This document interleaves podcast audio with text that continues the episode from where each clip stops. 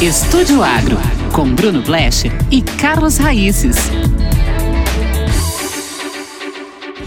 Para construir a vida nova, vamos precisar de muito amor. A felicidade mora ao lado, e quem não é tolo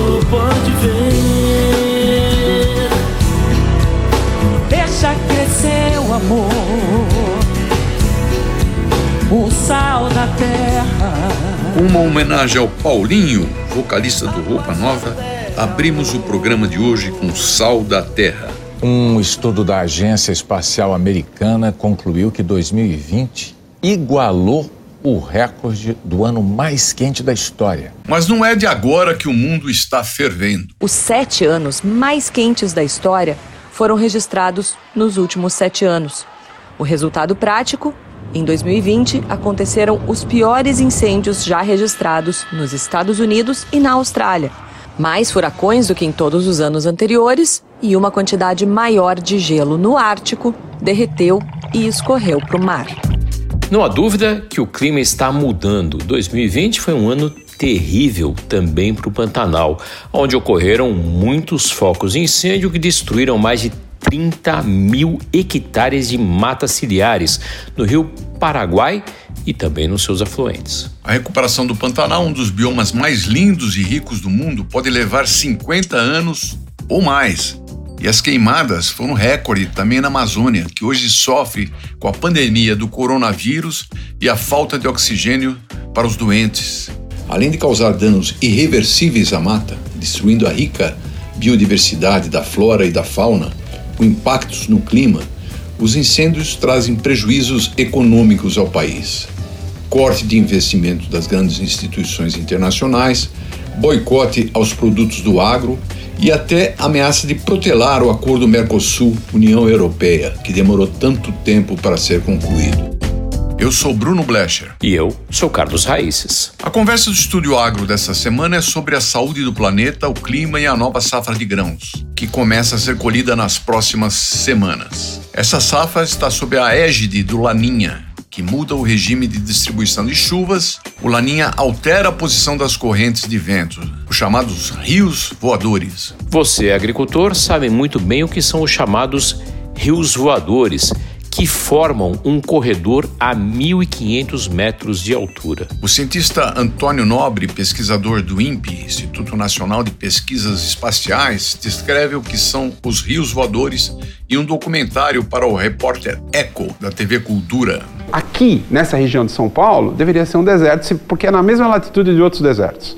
Não é. Por que, que não é? Por conta da Amazônia, que produz os rios voadores, e do, da Cordilheira dos Andes.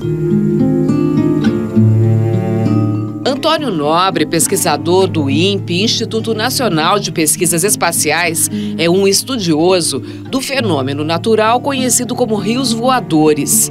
A metáfora traduz a existência de rios de vapor d'água invisíveis que cortam os céus do Brasil, fazendo chover em várias regiões. Tudo começa com os ventos alísios que trazem umidade do oceano até a floresta amazônica, a grande cabeceira dos rios voadores. Choveu na floresta, essa água escorre por dentro da, da floresta, chega no solo, infiltrada e vai alimentar o aquífero embaixo da Amazônia, que é um dos maiores aquíferos, é maior do que o aquífero Guarani, é um dos maiores aquíferos da Terra. E as árvores que têm raízes profundas, em alguns casos mais de 20 metros de profundidade, elas têm acesso a esse aquífero. Quando não está chovendo, elas estão transpirando continuamente, tá?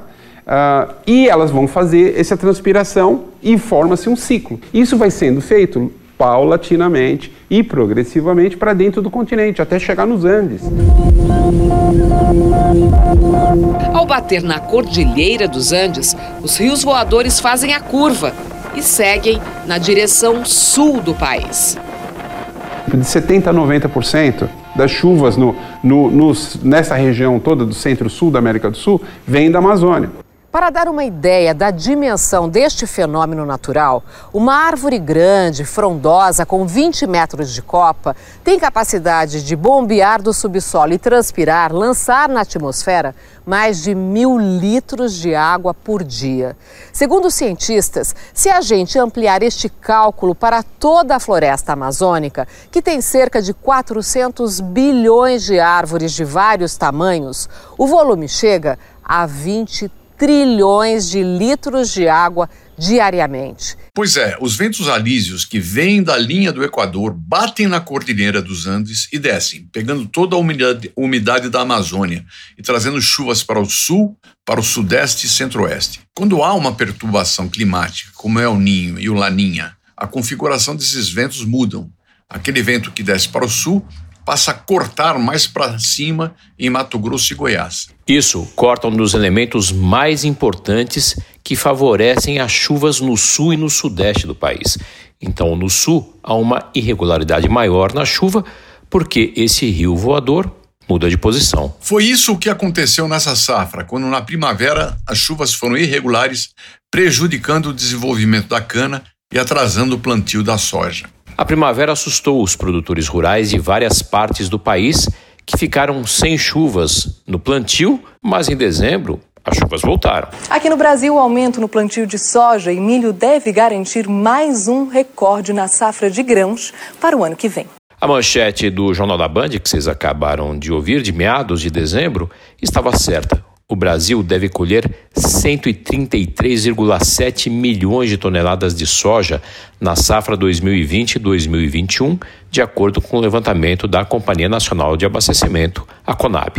A safra total de grãos chegará a 264,8 milhões de toneladas, quase 8 milhões de toneladas a mais do que o colhido em 2019 e 2020. Mas houve uma ligeira queda na safra de soja devido a problemas climáticos.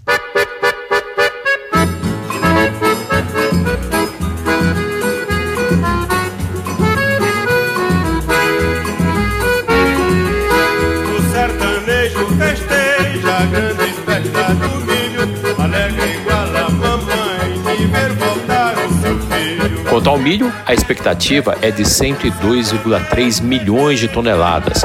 A primeira safra do cereal deve apresentar queda de quase 7% devido às condições climáticas que foram desfavoráveis no Rio Grande do Sul. Essa quebra do milho preocupa, porque a gente sabe que o frango é um milho com asas, né? É um insumo básico para a produção de suínos, aves e ovos. E antes de encerrar o primeiro bloco do programa de hoje, vamos ao nosso quiz.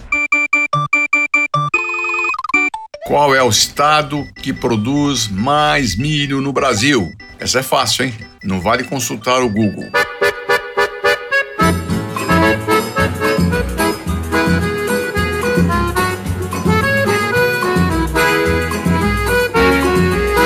O sertanejo festeja a grande festa do milho, alegre igual a mamãe de ver voltar o seu filho. Vamos ver quem acertou o nosso quiz. A pergunta foi: qual é o estado brasileiro que mais produz milho? O sertanejo festeja a grande festa do milho, alegre igual a mamãe de ver voltar o seu filho. Quem falou Paraná errou. Paraná já foi um grande produtor. Hoje é o Mato Grosso com mais de 34 milhões de toneladas. No primeiro bloco, falamos sobre o clima dessa safra que teve alguns problemas na primavera com a irregularidade das chuvas. E sobre esse tema entrevistamos o João Castro, agrometeorologista da Climatempo. João, a, a, o Laninha, o Laninha, é, trouxe um período de chuvas irregulares, prejudicando o desenvolvimento de culturas como a cana e atrasando o plantio da soja em novembro e início de dezembro. As chuvas de janeiro conseguiram reverter essa situação? Depois uma, do início de uma primavera, do período chuvoso conturbado, sem a recorrência habitual das chuvas,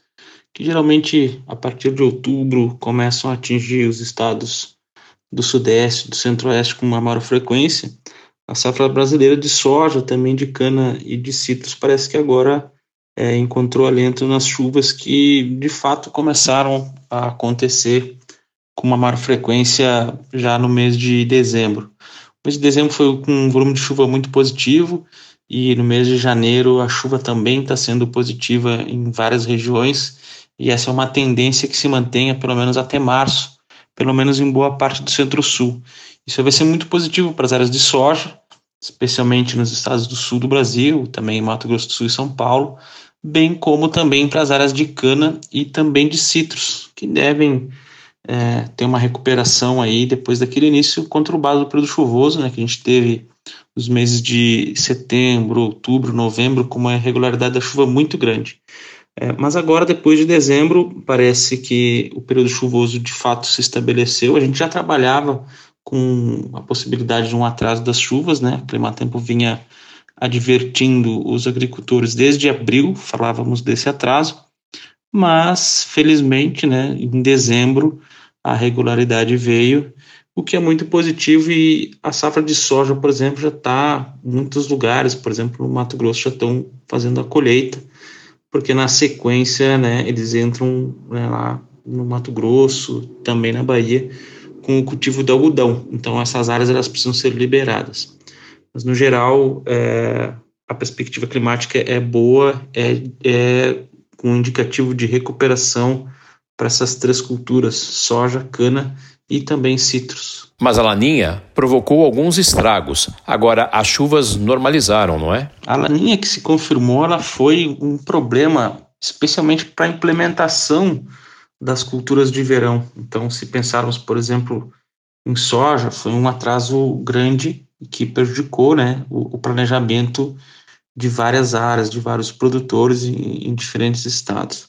Se pensarmos em cana e em laranja também, esse impacto ele aconteceu porque você teve ali pelo menos dois meses, né, com volumes de chuva muito baixos, né, fora, totalmente fora do que seria o normal, né, para o início do período chuvoso. Isso acaba impactando, de certa forma, as culturas, mas o lado positivo, né, é que você tem aí, a partir de janeiro, já agora também de dezembro, né, com chuvas recorrentes, então esse estresse hídrico, né, causado por conta do laninha, lá no sentido de, de atrasar o início do período chuvoso, a tendência é que ele seja recuperado, esse estresse. Por quê? Porque a gente tem uma estimativa muito positiva em relação à precipitação, em relação à, à condição de chuva, especialmente para os meses de janeiro, fevereiro e março.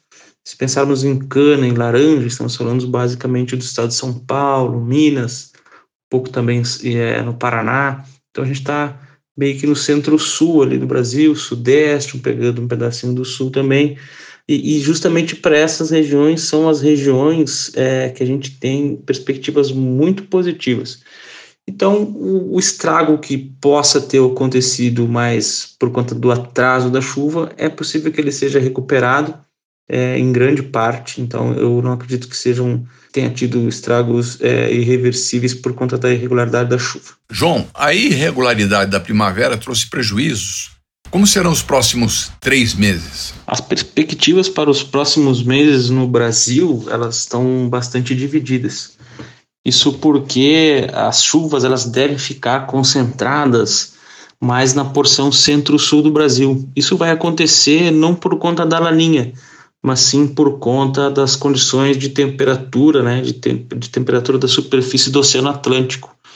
Então, se a gente pegar, se pegarmos, por exemplo, o mapa do Brasil e o dividirmos em duas partes, fazendo uma linha horizontal cortando o Brasil do sul de Goiás para cima e do sul de Goiás para baixo, a gente vai ter essas duas regiões sendo as representativas da gangorra em relação às chuvas que a gente está prevendo para os próximos meses. Isso porque as frentes frias elas estão com uma tendência, né, a previsão é que elas consigam avançar do sul, atingir o sudeste, mas ficarem paradas, é, levando chuva, levando bastante umidade para as áreas do centro-sul. Então, se nós cortarmos uma linha do sul de Goiás, Triângulo Mineiro, para baixo, essas então vão ser as regiões que vão ser beneficiadas com bons volumes de chuva para os próximos três meses. Então, a gente tem um trimestre bastante positivo para Rio Grande do Sul, Paraná, São Paulo, leste do Mato Grosso do Sul, Triângulo Mineiro, sul de Minas. Então, essas são as regiões que vão ficar né, vão ser beneficiadas com os maiores volumes de chuva, sendo esperado inclusive chuvas acima da média. No restante do país, Mato Piba, Centro-Oeste de uma forma geral, a gente espera que se tenha uma irregularidade maior das chuvas, com várias regiões registrando inclusive volumes abaixo da média, inclusive no oeste da Bahia, que é uma importante região de produção de grãos e fibra. A gente espera que os próximos três meses sejam de irregularidade na precipitação, assim como também Tocantins, Goiás e Mato Grosso. Olha como a chuva cai e molha a folha aqui na telha. Faz um som assim, um barulhinho bom.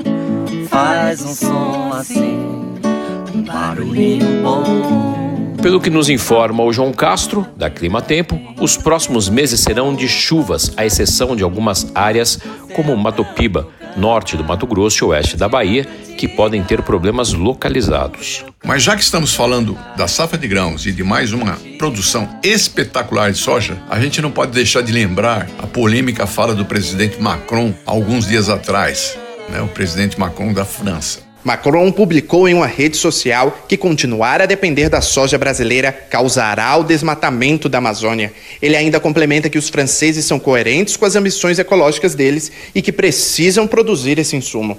Apesar de não apresentar dados, o presidente francês comenta que tem soja brasileira sendo cultivada em floresta destruída. Quando nós trazemos a soja produzida de maneira forçada na floresta destruída do Brasil, nós não somos coerentes conosco. Ele ainda comenta sobre a necessidade de agir logo. A maneira concreta de pôr um fim não é simplesmente dizer, mas sim fazer. E fazer é o que nós precisamos atualmente da soja brasileira para viver. Então nós vamos produzir a soja europeia ou o equivalente.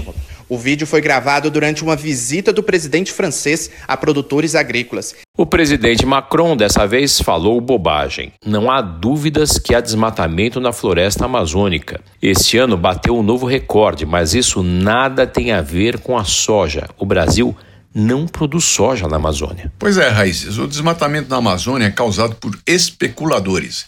Grileiros que abrem áreas na floresta, retiram madeira de lei, queimam o que resta formam pastos e vendem. E também pela ação do garimpo, é, mas não há notícia, não, não há nenhuma notícia de soja na Amazônia.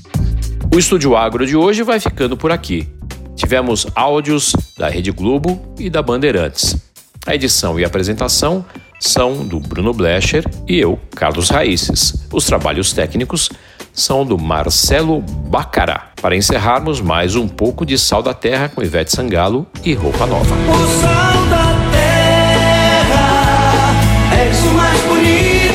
Planetas. Estão te maltratando por dinheiro. Tu que és a nave, nossa irmã. Vamos precisar de todo mundo. Um mais um mais sempre mais que dois. Pra melhor juntar as nossas forças. É só repartir melhor. Fique em casa, fique em paz e espere a vacina. Até mais.